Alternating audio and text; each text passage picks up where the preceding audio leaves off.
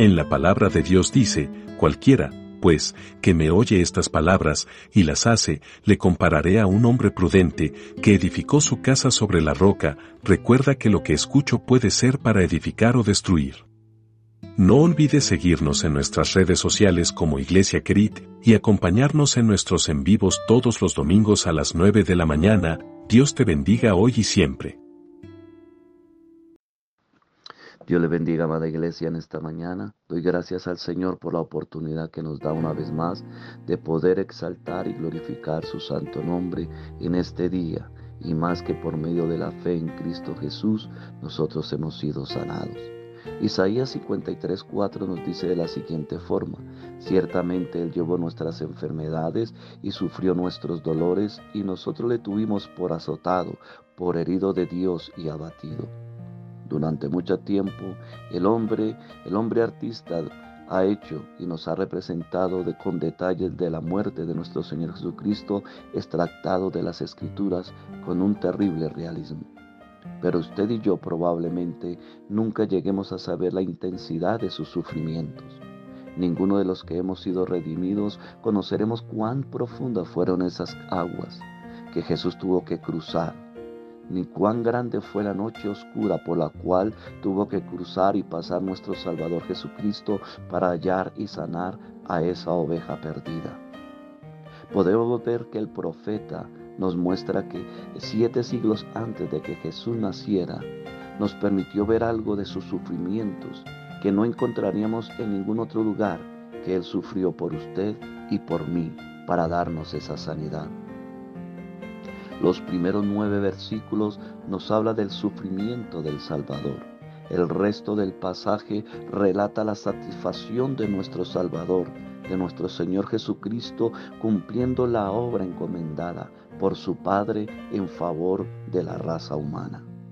El profeta nos muestra, inspirado por el Espíritu Santo, cómo el Mesías tomó nuestros dolores sobre sí mismo él mismo hizo suya nuestras enfermedades y nuestros dolores como si pertenecieran a Él.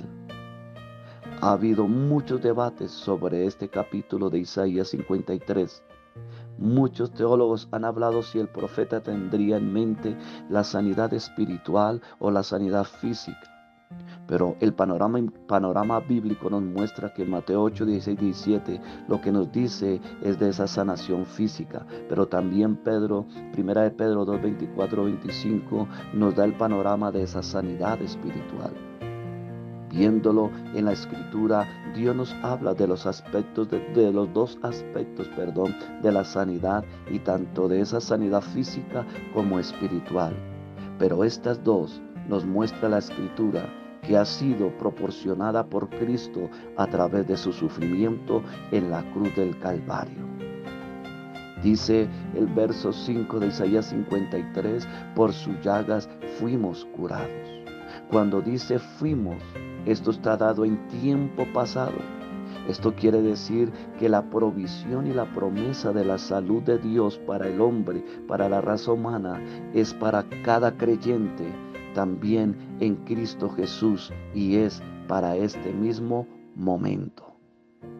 Por esta razón, podemos ver que está expuesta a través de la escritura esa sanidad física y espiritual y nos da la seguridad de nuestra sanidad, valga la redundancia, de esa sanidad espiritual y física. Recordemos que en Marcos 5:34 Jesús mismo le dijo a aquella mujer, y él le dijo, hija, tu fe te ha hecho salva, ve en paz y queda sana de tu azote. Miramos que es por medio de la fe, por medio de la fe en Cristo Jesús, quien hizo esa obra perfecta, que Él mismo llevó nuestras enfermedades y sufrió nuestros dolores. Y nosotros somos sanados por medio de la fe en Cristo Jesús. Recuerde, amada iglesia y amado amigo, solamente por medio de la fe en Cristo Jesús hemos sido sanados. Bendición.